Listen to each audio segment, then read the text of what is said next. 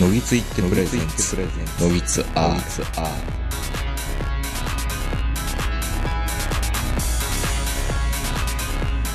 どうも皆さんこんばんは、東横名人です。えー、本日は8月の末、えー、東京某所我が家よりお届けしております。お相手はいつものように私、東横名人と、今日は、ズームで長野から、この方です。はい皆さんこんばんは、坂本です。作らんでよろしいですよ、そこまで。えっ、と、いや、坂坂本、坂本さ本はい、んです大。丈夫、大丈夫です。坂本です。あの、ツイッターをフォローしている方はご存知の通り、坂本選手はですね、あのーコロナワクチン2回目接種、モデルナーなんですか？いや、ファイザーですよ。ファイファイザはい、確か。ーファイザー？あ、確か、確かって。えっ、と、うん大体みんな職域接種でモデルナが多いっていう風に聞いてたんですよ。あのね、結局ね、うん僕、職域接種じゃなかったんですよ。あ、職域接種じゃないの？なんかね、職域接種で、もううん7月に打つって予定だったのに、なんか政府からなんかあの職域接種中止のお知らせっていうのが会社に来て、振り回されて。で、なんか中止になった、7月でなんか申し込み中止になったじゃないですか。ああ、そうですね。ちょうどあれ会社、会社の募集が終わった次の日にあのニュースが流れとて、うん。で、か嫌な予感がしたら会社からなんか政府がダメって言ったからみたいなメールが飛んできて、ええでけ結局会社は9月以降になるっていう連絡が来たんですよね。あ、じゃあもうこれはもう基礎疾患抱えてるオイラはダメだと。うんそうしてるうちにもう長野県の方から先にほら、うん。各市町村からあの基礎疾患抱えてる人に先に来るじゃないですかク。ーポンがね、クーポンが。そうそう。ほんで、うんクーポンがもう7月に来てたんで、うんじゃあこっち申し込みますねって言って申し込んでう、ん。ようやく。で、もうあの8、8月の頭に1回、うんで、あの、先週の木曜日に2回目受けに行ったんですよ。いや、坂本さんがね、あの、はい今週半ばら辺に、なんか、うんツイッターに、熱が出たよ、みたいなことを言ってて、まあまあ、二、日ぐらいもう経ってるし、うん。多分もう大丈夫なんだ。まあ熱はまあひょっとしたら昨日ぐらいまであったかもしれないけど、うん。だって言ってくれないと、こ、こんな、こんな声になってるってまさか、ツイッターではわかんないですからね。いや、ツイッターにちゃんとあの、温度計で37.7度っていうやつ出して、それは見た。そんなに、そんなに無理はできないよって、みたいな。いちら、ちらって、主張してたんですね。や、あの、自分では、うん。あの、大丈夫だと思ったんですよ、土曜日には。おーうん。で、あの、おそらくまあ、熱も下がって、土曜日ぐらいには体調も戻って、まあ、ラジオぐらい余裕だと思ってたら、うん、今日の、あの、しゃ、誰とも喋ってなかったんですよ。会社休んでたから。ああ、えっと、木曜日に言って、そう、木曜日に打って、でで、金曜日とか、もともと会社休みに入れてたんですよ。まあまあまあまあまあね。あのーうん念のためねそうしますよね。で、ああ、そうか、中一日か。あの、結局ね、あの、誰とも喋ってなかったんで、ラジオぐらい余裕やと思って、今日の夕方ぐらいにようやく飯食え、飯お腹空いてたからご飯食べに行こうと思って、うんセブンイレブン行って、うん。お金渡そうとして、うんすいませんって言った瞬間に、そのすいませんの声聞いて、これやばいと。あ、だから気づかなかったんですね。そうそうそう。ね全然声を張って喋ることないから。あ、でもね、坂本さん、僕が今、ズームで、うん。さっき声かけた時よりも、声は出てきてますよ。あ、そうやろ。んだから、喋ってないからね、この3日ぐらい。あ、じゃあ食べる、できるかな？いや、もう今日一本だけにしようかなと思って、どうしようかなと思ったんですけど。ただ、あの、耐久性がな、耐久性がなくなってるからどうなるか分からんけどわかんないですね。いや、そうそう。本当いや、もう完全に風邪ひいてる人の声になってましたからね。あのね、多分ね、その熱出た時、うん。僕の場合ね、一緒に扁桃腺も腫れてたんですよ。あら、まあ明らかにあのそういうタイプもあるんだ。物を食べようと思っても飲み込まれへんああ、もう喉チンコが肥大化して。そうそうそうそう。だからあの、よく、まあ言うても僕扁桃腺のプロやから、うん、わかるわかる。あそう、だからもう腫れてきたらすぐわかるじゃないですか。コ。そう。もう下は小さいけど上はでかいからね。だから、そんな下ネタはええねん。まあ、下ネタじゃないよ。別にあの、これ下ネタ言うても別にワクチンにかけたあの、ワクワクなんとかじゃないから別にあの、攻め立てんといてや、別に下ネタじゃないから。はいはい、ワクワクチンチンね。だからそれ言うな言うてるやん。だから、で、本当に、あ、これはゼリーとかしか飲まれへんと思って、ゼリー飲んでも喉が痛いかあら、あ。結局2日間ほとんど何も食べなくて、今日体重計乗ったら一気に4キロぐらい落ちてたんですよ。そんな野々村誠ばりにうん。痩せたっていうことなんですか ?4 キロも。まあ、鏡見たら何も変わってなかったんですけど、どこが落ちたんや？お、お、お腹周り。お腹お腹周りかな？そう、内臓脂肪。いい、いいじゃないですか。ちょっと待ってください。笑い事、笑いちょっと待ってくださいよ。ファイザーって、副反応少ないって聞いてたんですけど、なんか当たっちゃったんですか？いや、少ないって言うてもやっぱり出るみたいですよ。いや、なんか、あの、モデルナはなんか2人に1人とか3人に1いやいや人とか。、4人に3人熱出るって言ってますからね。そうそう。でもファイザーも出るらしいですよ、やっぱり。ああ、でもマシなのかな？いや、だからま、すごい、あの、副反応怖い人はファイザーをあえて選ぶみたいな人も多いらしいんですよ。まあ言うても俺うん自慢やないけど、俺インフルエンザの予防注射でも熱出る人やし、ああ、元からワクチンに弱い人なんですね。そうそうそう。奈良漬け食べても顔赤くなるぐらい酒にも弱いからね。ああ、過敏なんだ。過敏、いろんなことの過敏なんですよ。悪口とか。だから、だからまあまあ、あの、出るのはもうしょうがないと思ってたんですよ。うん。あ、ただ自分の中で。一番怖かったのが、うん。これ、ワクチンでうん。副作用でこうなってんのか、うん。その、会場に行ったことによる感染なんかよう分かれへんやん。そうですね。今、またあの、PCR 検査受けたら陽性って出てしまうかも。そうそうそう。だから、え、それやったらどうしよう。え、やっぱりあの、今流行りのなんかね、酸素ボンベでも買うかとかいろいろ考えるじゃないですか、やっぱり。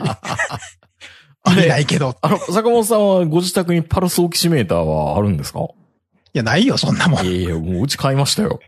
マジで？うん。嫁さんが心配性やから、もうとりあえず買っとこう、みたいな。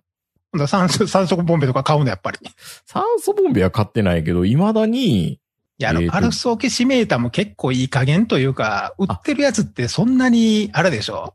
あ、でもちゃんと、あの、うん。ドリテックっていうちゃんとしたメーカーのやつ買いましたよ。もうい、もう今時ちゃんとしたメーカーとかそんなれ令和最新モデルとか書いてなかったですよ。いやい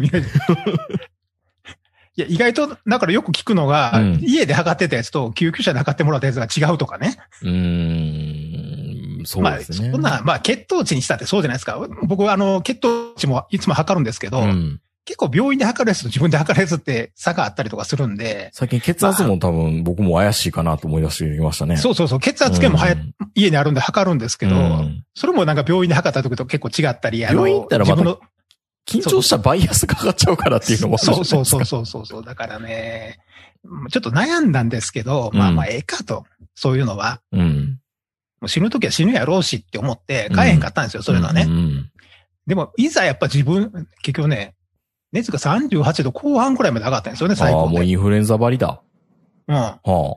ちょ、ちょっと怖くなりましたよね、やっぱり。いうん。や、これ副作用やんなって。そうですよ。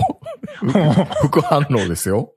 あ、そうそう、副反応、え、これ、マジモンどこなのって今日、昨日の晩ぐらいにようやく熱が下がるまではね、ちょっとドキドキしますね、やっぱり。いや、でもこんなん、わか分かってたら、この日に収録じゃなくて、先週収録したのに。いや、いや、一回目、一回目余裕や、いや、余裕やったもん。二回目がって感じじゃないですか。言っても僕も、この週明けの月曜日に、うん。モデルナ2回目ですからね。そう、別に、あの、打った日に収録とかしないじゃないですか。二日間も間がああったらい、や、微妙だな。微妙？微妙だな。僕、僕が坂本さんやったら、この日やめようって言いますよ。ああ、そうなんだ。うんうんでも、どっちかっていうと、やっぱりこう、やっぱ、なんていうのかな。まあ、あの、ラジオに対してう、ん。その、収益性とか、収益性とかは求めてないから、やっぱり、うんネタの後に喋りたいっていうのがあるじゃないですか。あ、ネタ、これがネタと言いたいんですね。まあ、ネタというか、うんこの2回目終わったっていうのをラジオで喋りたいっていうのがあるじゃないでもうすか。声からわかるやん、それ。うんなんかあったってわかる声じゃないですか。そうそうそう。いや、あの、うん売ってもらったことの会社はすごい感謝してますし、別にあのね、うんあの、ワクチンを打つことに何の躊躇もないし、うん。で、すごいスムーズやったんですよ、長野県の体育館。ああ、もう、もうはいうんかかった時間って20分ぐらいですよ。あの、ね。最後、うん。もう最後のあの、座っといてくださいねって言ったら15分乗っけたら、うん。本当に流れ作業みたい。でも、うちも職域接種は、もう座って3分ですぐ、はい、どうぞって言われたから。そうそうそうそうそう、ん。本当本当にねスムーズですね。あの、診察してくれたおじいちゃんのお医者さん、うん。なんか50年ぶりぐらいに診察しましたわ、みたいなおじいちゃんが出てきたんやけど、多分退役してた人なんでしょうね、おそらくね。そうそう、退役軍人やと思うんですけど、うん。うん大丈夫なんこの人っていうような人に、うん体はどうやって言われて、うん大丈夫ですって言って、じゃあええやろっていうような感じの診察やったんですけど、うんあとは本当にね、何の心配もなく、もうそこだけでしたね、心配は。なのにこの声。まあ、これはしょうがないと思うんですよね。熱はもう下がったんですよね。熱は下がりました。あのーさっき、あの、ラジオやる前に36度は、6、6ぐらいまで下がってましたああ、んで、じゃあもう平熱じゃないですか。もう平熱平熱。うんもうあと、この扁桃腺だけですよ。元に戻らなあかんのは。ああ、本当にいろんな副反応があるらしくて、うちの会社の人は、うん。痺れが来てるって言いましたね。腕に？いや、腕っていうか、左半身に、左腕に打って。ああ、でもね、うん僕はね、腕は上がらなかったですね。それ四十肩とかじゃないですか？いや、もう四十肩は遠の昔にやってるから全然今平気なんですよ。うん。でも、あの、ちょうど肩のこの飛行の部分ついてくるじゃないですか、あれ。はいはいはい。肩のとこ。うん。だからそこが痛いから、結局のところ筋肉張って、もう四十肩に近い状態で上がらなくなるんですよ。え、でもそれ1回目からそういう風になってたんですか？一回目も痛かったんです。うん。だから一回目も腕は痛かったんですけど、別に熱も扁桃腺も全然大丈夫やったんで、あ、うん腕痛いなーぐらいで、でも今回はもう熱も出るし、関節も痛いし、うん本当にインフルエンザと一緒でしたよ。辛いなぁただ、あの、二日目になって、うん。うわ俺汗臭っ今日、今日ね？今日ね？そうそうそう。うん。で汗臭いのが自分で分かったから、うん。吸えた匂いがするんだ。そうそう。あ、うん。嗅覚はまだ生きてんねんなと思ってち。ょっと待って、ちょっと、ちょっと待ってください。コロナになって嗅覚がダメになるのはわかるけど、ワクチンでも嗅覚ダメになるの？いやいや、だからあの、うん吸えた匂いがしたから、あ、うん嗅覚は生きてると思って、うん。大丈夫、俺と。大丈夫、俺、俺大丈夫やなっていう。いや、あ俺臭いやん。オッケーみたいな。うんなるほど。そうそうそうそう。そこでちょっと安心するっていうね。そうですか。まあ、でもね、ワクチンはいろいろ、まあ、ありますけど、いい思い出になるんでしょうね、これね。多分ね、オイルショックの時みたいにね、渋谷にあんだけ並んでたやつおったなとか、なんかモデルナになんか、へ 異物混入してたなとか、異物混入ロット打たれた人どうやねんな。うんでもうちも、あれ面白いですよね。その異物混入ロットで保管期間にもよりけりで、うちの会社も、水木金と中止になって、僕月曜日なんですけど、次の。もうドキドキでしたよ。うんどうしよう。うんなんかワクチン打てんのか打てないのかな、みたいな。もうその逆算して、うんその前後のスケジュール全部もう予定キャンセルしたりしてるわけですよ、こっち。あれ、2回目キャンセルになって、例えば伸びるじゃないですか。うんどう、どういう風に救済措置があるのかよくわかんないですね。あれ、1回目の2週間後っていうのはなんか意味がある2週間後なんでしょ？あれ。あのーそう。一応その期間内に打つのが多分いいんだよと。ホップステップの。それ、それ、あれがね。それを伸ばすとどうなっちゃうのか、それが知りたかったですよ。だから無理やり枠増やすんでしょうね、おそらく救済措置で。またそれもスケジュール調整大変ですよ。まあ、まだ渋谷とか、渋谷とかで並ぶだけね、マシやと思いますけど、うん。それでもやっぱりね、いや、まあとりあえず月曜日が打てるっていうのが金曜日の夕方に、あの、一応ワクチンキープできましたってなってたから、うん打。てるんでよかったんですけど、まあ、二日間はもうほとんど秋に、あ予定を空けるようにしましたけどね。あ、やっぱり。うん。でも今リモートだからなんかなん、なんとでも出れ、出れるやろみたいな感じで打ち合わせ入れられてますけど、今。まあ僕も予定はこのラジオ以外何もなかったんで、金土日とゆっくりしようと思ってたんですけど、ういんや、まさかね、扁桃腺が腫れるとは夢にも思ってなくて、はい。はい。まあこういう、ちょっと声でね、もはいうそろそろ元に戻ってると思うんですけど、徐々にね、うん。ちょっと、ちょっと風邪気味ぐらいの人の感じの声になってるんですけど、まあ今日はとりあえず一本かなこれはね。まあネタ的に一本しかないんだったらしょうがないですけど、ね。いやいや、そんなことないですよ。そんなことないですよ。じゃあ今日もよろしくお願いします。はい。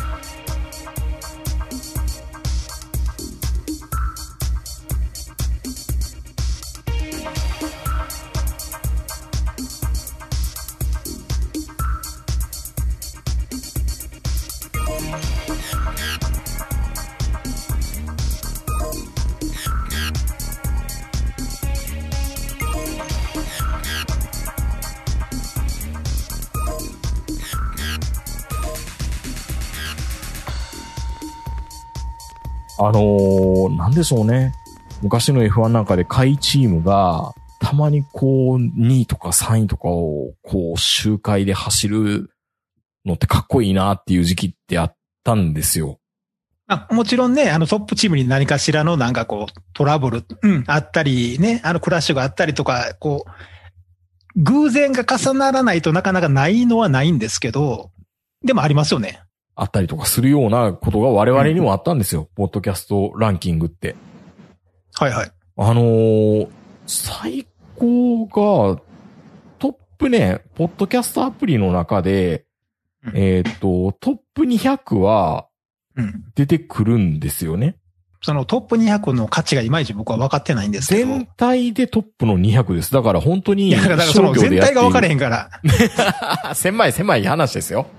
全体が210のうちの200やったらあんま意味がないんですけど。全体が多分1000とか2000ぐらいあるとは思うんですけど、分母がね、Apple うん Podcast は明らかにしてくれないんですよ。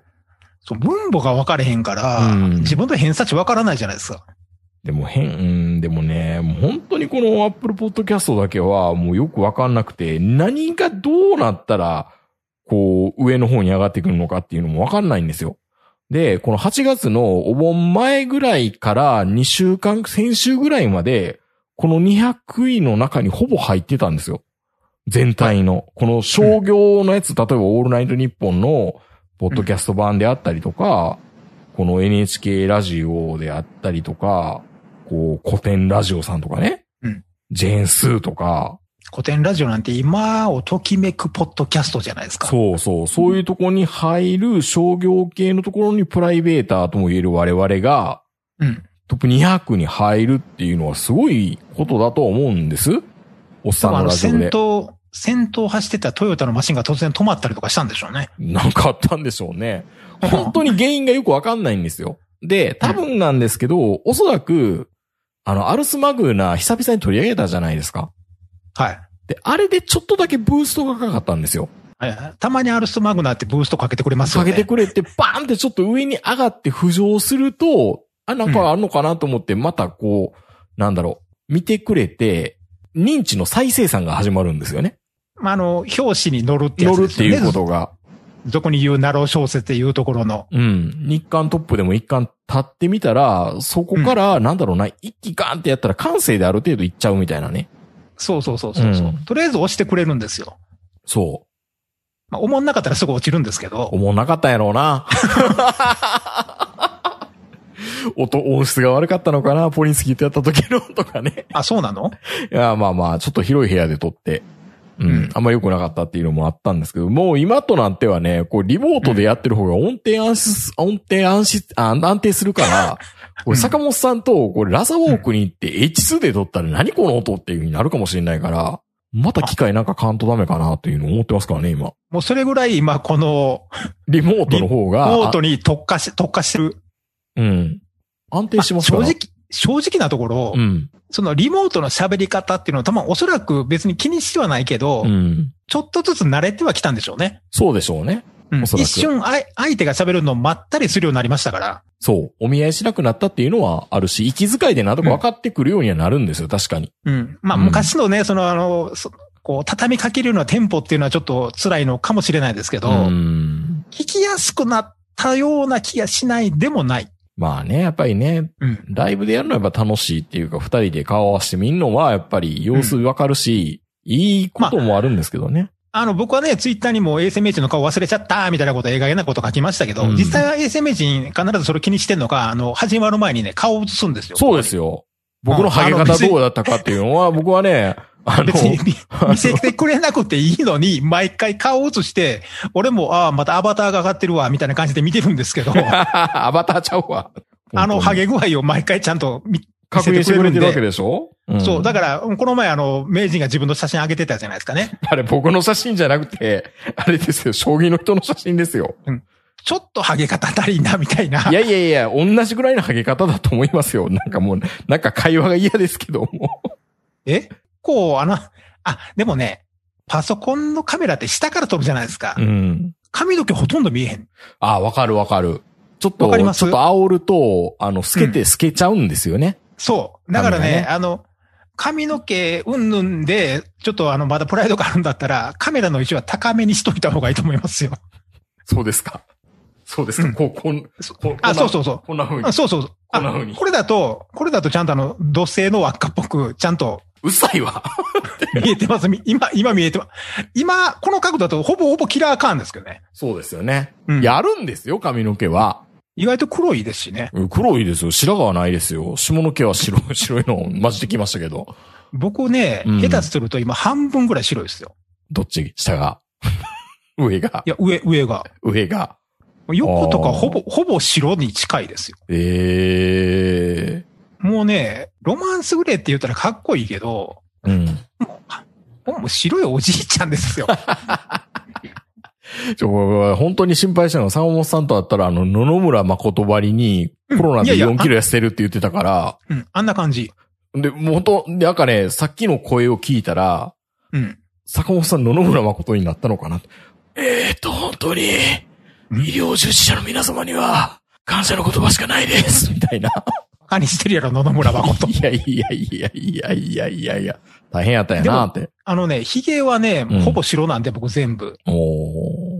いや、ほんまにね、あの、わかる人には。そう。だからね、わかる人にはわかるかもしれないですけど、あの、指曲げてたら若王子さんにしか見えないと思うんですよ。め、めちゃめちゃ受けてますけど。若尾さんね。うんあの、フィリピン、フィリピンで誘拐されてる人でしたっけ？そうそうそう。指曲げてただけでよかったねっていう人そうそうそう。あれ、あれ今から考えたら何やったんでしょうね？指曲げて。なかなか、なかなかあの、頭いいですよね。あの、誘拐した人ね。いや、ちょっとタリバンも見習ってほしいわ。タリバンそれぐらいやったら、タリバン、うんいい、いいなじゃないけど、賢いなってなりますよね。だってあれ、指曲げてただけって分かった時の日本人のあの喜びようというか、うん安堵の仕方というか、ええやつやんっていう。タリバンええやつやんってなりますよね、多分ね。そう。あの、うんい意味分からへん人は調べてくれていいんですけど、若おじさんって。ね。うんだって最初の写真見た時みんなはちょっと胸痛くなったからね。うん。指曲げてる写真見た時。指ないって。でもあの時若おじさんすごい髭伸ばしてて、うん。すごいあのちょっと白髪っぽくて疲れてたような感じやったんですけど、で今若尾さんできるんですよね、坂本さんは。そう、結構、結構できるんです。でも今リモートとかで若尾さんみたいな人いっぱいいますよ。武将髭生やして。まあ、おるおる。だからね、うん髭も白いし、髪の毛も結構白いんで、うんまあ、かなりおじいさんになってきてるなっていうのはよくわかるし、もう50歳になってね、つくづく思いました。うん。あの、若い時の大人の階段登るって言ってたじゃないですか。うん50歳になるとね、体のこの部分の一つ一つが壊れていくのがわかるんですよ。嫌な話するな、もだから、あ、階段一歩一歩降りていってるねってう。いう。ああ、大人の階段を登るんじゃなくて。うん人間の階段を一歩一歩降り降りていってる感じがする。ああ、やだやだ。で、ポッドキャストランキングの話なんですけど。いや、いやでもおかげさまでね、本当にあの、いい夢8月見させてもらったなって感じで。あ、で、じゃあ今はもう200以内にも入ってないと。入ってないですね。で、更新したらまあ上がるのかなと思ってはいるんですけど、やっぱりちょっと上が、ちょっと足りないですね。だから、え社会、あれあのうんジャンルあるじゃないですか。社会なん社とかジャ会ンルと。文化カテゴリーで、うんえっ、と、20位以内ぐらいに入ってたら、社会文化カテゴリーってやっぱり結構競合引き締め、あの、競合地域なんで、あ、そうなんですか？武田鉄矢とか。うん。あの、そうそう、ラジオ三枚おろしとか、うん。やっぱりあれじゃないですか、神奈川、神奈川県大会とか大阪府大会みたいな感じだと思うんですよ。もう今回の甲子園みたいな、うん。智弁、和歌山、智弁近近畿勢強いな、みたいな。強いな、みたいな感じ。だからやっぱうんり社会文化で20から15位ぐらいに上がってたら、ギリギリ200ぐらいに入る可能性はあるんですよ。うん。うん。でもなんか、ジャンルも小さいとこ行くとなんか個人ジャーナルみたいなのもあるじゃないですか。そう、個人ジャーナルの中で最高位2番目で、アメリカンライフか何かっていうのには勝てなかったですね、最後まで。うん。まだずーっと幽霊船のように浮かんでいる FM と東京 FM のアバンティ。どれどれ聞き聞き耳を立ててみましょうか？っていうやつね。終わってる、二十何年前に終わってる番組が、本当に幽霊船のように漂ってるんですよ。でも絶対に騎士には近づいてこないっていそう。そうそうそうそう。何なんすかあれ、本当に。海流に乗ってるんでしょうね。うん、海流に乗ってて、た、たまにね、ベスト200に入ったりするんですよね。なんなん？もう本当わかんなくて、本当アップルポッドキャスト自体は、なんか、うん、何が、だ、だからね、皆さんね、ちょっと本当お願いなんですけど、レビューの星マークでもいいから、レビューつけてくれたら上がりそうな気するんですよ。まあ、もちろんコメントで入れてくれるっていうのは一番いいとは思うんですけど、まあ、あの、ナロー小説は一番やってはいけないことなんですけど、うん。投票してくださいとかポイントくださいっていうのはね、うん。あの、一番嫌われるパターンなんですけど、うん。ラジオはね、言った方がいいですよ言う。た方がいいですよね。本当にみんなね、あのーできたレビューちょこっと、クソとかでもいいから、レビュー書いてもらう方がいいと思うんですよ。あのね、収益化とかは全くどうでもよくて、お金も欲しいと思ったことはない。ないですけど、う。うんん。思わなくもないですけど、思わないんですけど。思わないよ、思わないよ。くれる、くれるって言うんだったらもらえますけど。でもまあ基本的には、目的にはしてない。全然全然、だからももうだからね、このラジオが続くか続かないかっていうのはもう本当にね、名人のモチベーションのみなんですよね、これ。う、でしょうね。うん。うん。もう名人が、えー、もう更新めんどくさい。って言って得たったら、うん。多分ね、そのまま得たると思います。う ん多分ね。で、その頃になってようやく、ポッドキャストのその感想のとこに、もう更新されないんですかとか、得たったんですかって言われても、多分もう見ないから、そう。モチ、モチベーション上がらないんですよ。そんなもんなんですよ。もうやめるって言ったら多分、いや別にやめないですよ。あの、いあの、見てくれアップルってこの前、や、1年ぐらい前に言った時よりも全然大丈夫ですけど、うん。大丈夫ですけど、でも確かに、モチベーションってね、うん。いや、でも、ああってやっぱりよよかったですよ、本当に。ああ、よかったそうよかったって。でも今回のあれで結構モチベーション上がるじゃないですかね、やっぱり。いや、2位とかになるとうん、なんかね、個人かジャーナルで2位ってなると、やっぱり、でもそんなにね、ダウンロード数上がってるわけじゃないんですよ。だから若干ね、えーっと、130%ぐらいに確かあの時にはなってましたね。通常の。ああ、はいはい。うん。だからまあ、そういうふうな、やっぱり、変動したら、多分ね、率、変動率なのかなと思いましたね。本当にロジックがよくわかんない。Apple Podcast だけは。まあ、アップルのやることですからね。うーん、本当に。うん。Spotify なんかもう全然聞かれてないですからね。アンカーとか。うんで、そうかなと、だい、落ちたなと思ったら多分みんなね、YouTube で見てるんですよね。YouTube ってやっぱり、まあ、あれで聞くっていう人は一定数いますからね。うん。だから、あのーパソコンで垂れ流して見てる人っていうのはやっぱいるみたいで、うん。やっぱり YouTube 版作る意味あったんやっていうの思いましたね。やりますか、YouTube。うーん、ライブ？うん ?YouTube、ライブやったらまあ楽ですからね。まあどっかでね。うん。まあそれはアーカイブ化するのかしないのかっていうのもいろいろありますけど、うんまあ YouTube ライブはやろうと思ったら今でもすぐ、まあ練習は必要でしょうけど、まあどっかでやりましょうか。一まあでもやっぱ YouTube に上げてる以上はね、うん。やっぱり再生数伸びた方が嬉しいじゃないですかね。そうですね。でもやっぱりなんだかんだで、聞いてる時間で言うと、結構何十時間ってトータルで聞いてくれてるっていうふうに思うと、なんかそんだけ人のせ時間ね、費やしてもらってるって思ったら本当感謝ですよね。まあそうですね。うん。まあ100人にもいかないですけどね。YouTube 版も。なかなか。いやでもね、うん。YouTube、まあ普通の YouTube でもそうですけど、100人超える時って大変ですよ。うん。最初の100人、それから次の1000人、まあよう言う,、うん言うことですけど、うん。大台超えるっていうんですかね。はい。うん、それはなかなか難しいとは思いますけどね。ねうんいや。どっかでなんかこう、んあるんでしょうけどね、当たる瞬間が。それを言い出して何年経ちますか？ポッドキャストも。まあ昔。ポッドキャストね。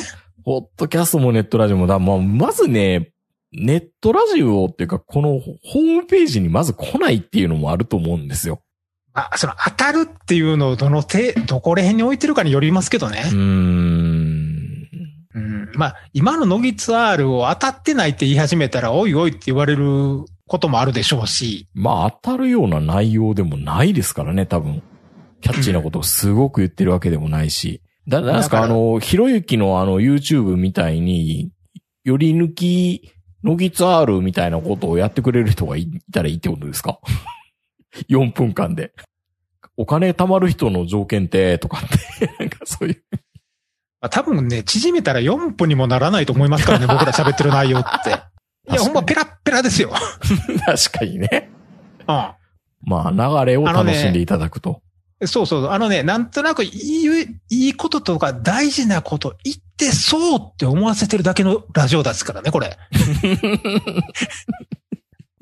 おっさんに騙されたらダメですよ、本当に。そうそうそう。おっさんしか聞いてないけどねそう、そう。おっさんがなんとなくいいこと言ってそうっていう。確かにね。そう。よくよく聞いたら矛盾だらけっていうね。うん、お前、火を、風緑かよ、みたいなね。そう。だからね、昔のね、放送は聞かせてくださいって、いや、ダメですよって言ってるのは、要はね、うん矛盾があるからですよ。うん。変節してるところも多分あると思うんですしね。そう、そう。うんもう、言っても僕らほら、あの、微妙にサブカルに足突っ込んでたりとかするじゃないですか。うん。意外と鬼畜なこともやってますからね。まあね。え、あ、え、あ、え、うんあ、はい。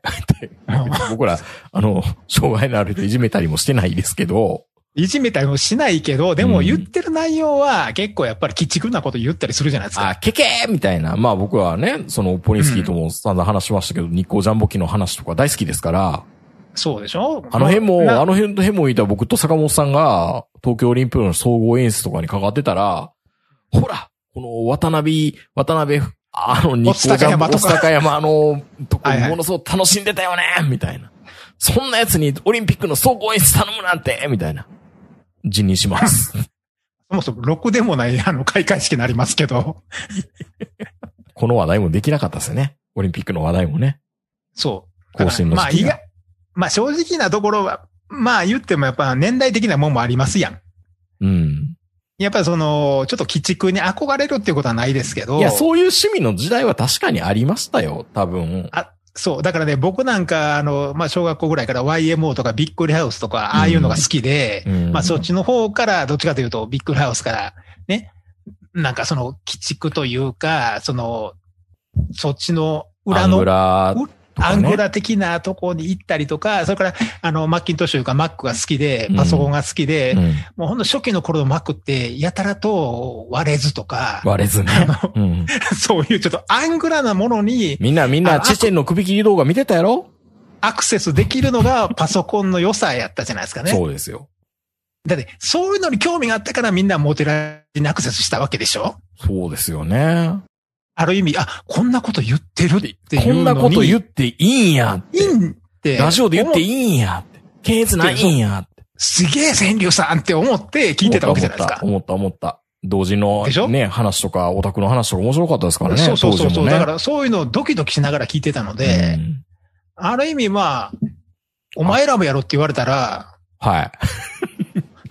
背中に傷はありますよ、絶対。そうですよ。だから僕たちそうそは、総合演出できなくて竹中直人みたいに、うんあ、の、大工の棟梁の役はおりますって言わないとダメなんですよ。いや、だからね、あの、まあ、正直だから、それいい、いいか悪いか言ったら悪いんですよ、絶対に。そのね、障害者いじめたりとか。うん。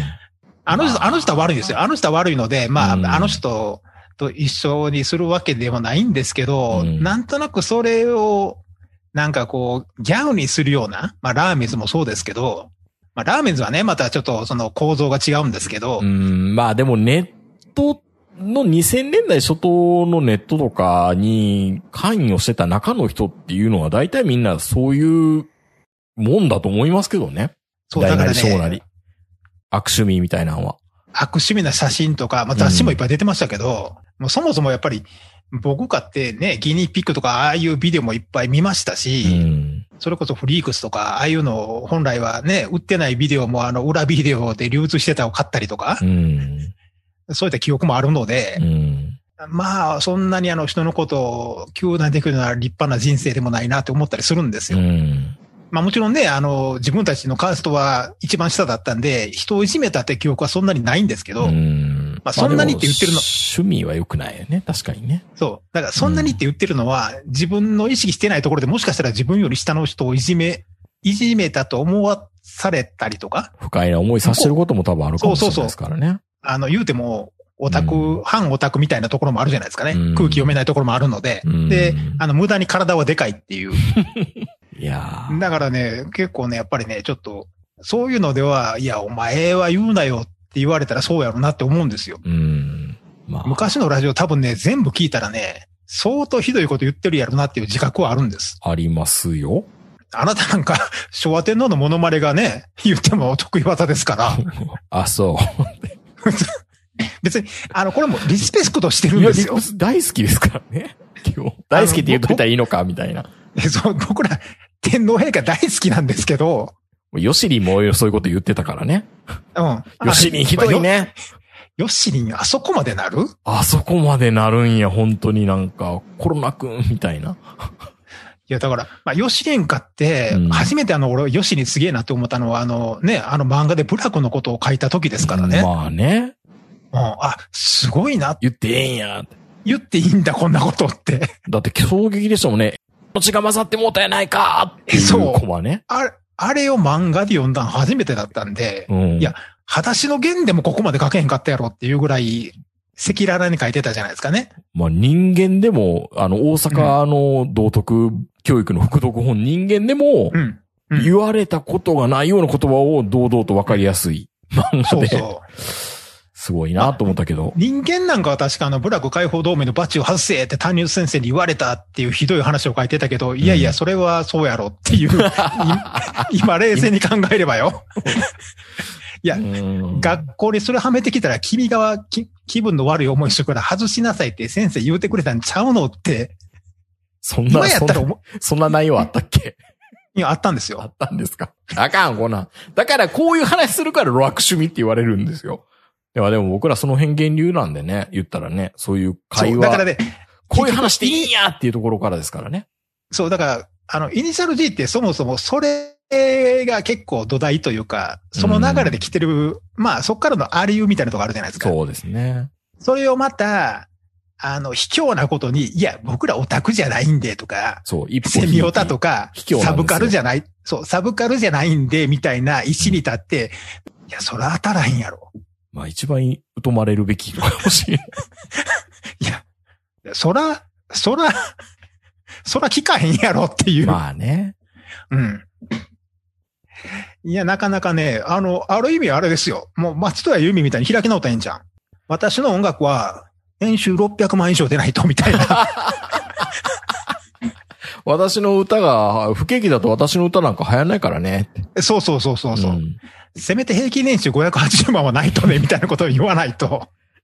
それぐらい開き直ってる方がね。580万でもユーミン聞いてうんって思うのかな？なんかね。いやー、今、ユーミンとか、うんサザンとか聞いて、幸せそうな顔を浮かべて DVD に顔を晒してる連中って、人生の成功者ですよ、ほぼ多ほぼ。分ね、多分そうだろうな。うん。まあ、この前も僕、サザンのそのライブの DVD 買ったんですけど、うん。まあ、ライブの DV DVD でも1万何ぼかするんですよ。それす、高いでしょ。うん。そしたらまたサザンのファンがみんななんか私の人生間違ってなかったみたいな顔してるんですよ。それよく言うよね、坂本さんのサザンのライブ見るたびに言うよね。本当にねサザンの客が、俺の人生間違ってなかったと。なんかね、うんもうあの、私たちの宗教正しいみたいな顔してるんですよ、みんな。幸せじゃないですか。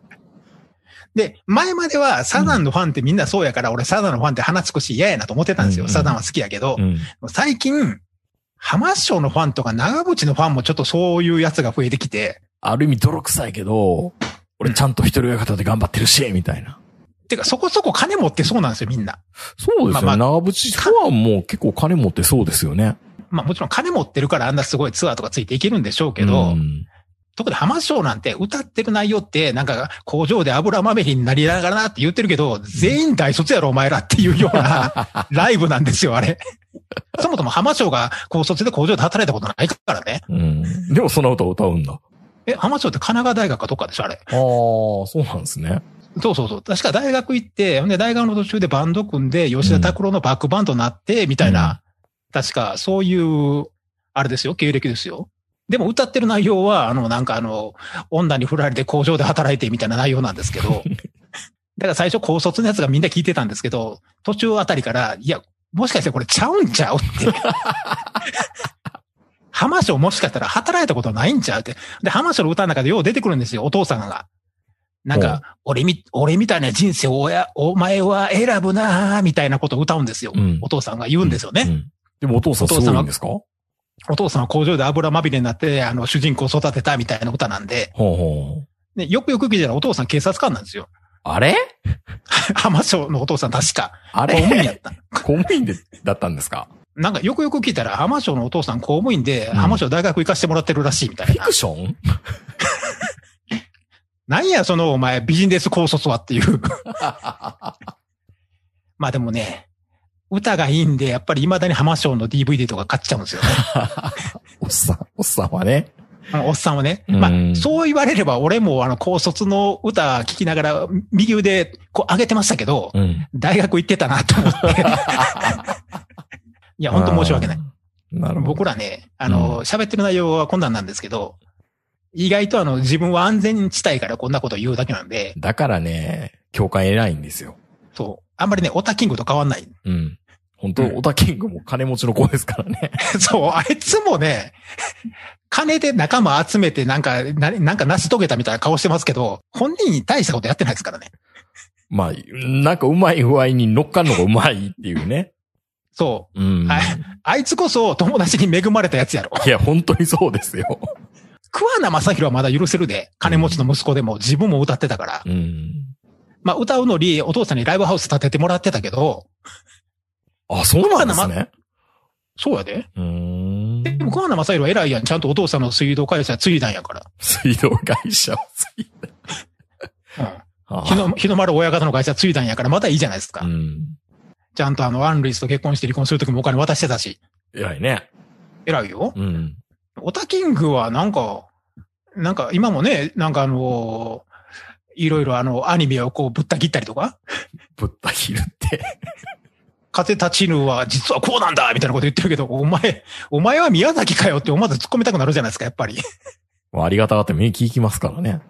うん、そうそう。まあ、まあいいんですけど、別にあの人がおオタクを殺そうが何しようが。まあ、そんな奴がやってるラジオなんでね。本当に、本当にお耳に合いましたですよ。本当に。いや、本当にね、本当にあの、しゃべ本当に喋っててすいません、みたいな。本当にね。いや、でもね、あの、ぜひともね、レビューは、レビューっていうかね、星、星でもつけてもらうだけでもなんか多分上がりそうだからうん、つけてもらえたらいいかなって思います。はい。本当に。あの、いい夢見させていただきました。ああ本当にありがとうございましたありがとう。ございました。はい。佐野さん、こんな声の中ですが、来週も続きます。これそうです。はい。それでは皆さんおやすみなさい。さよなら。さよなら。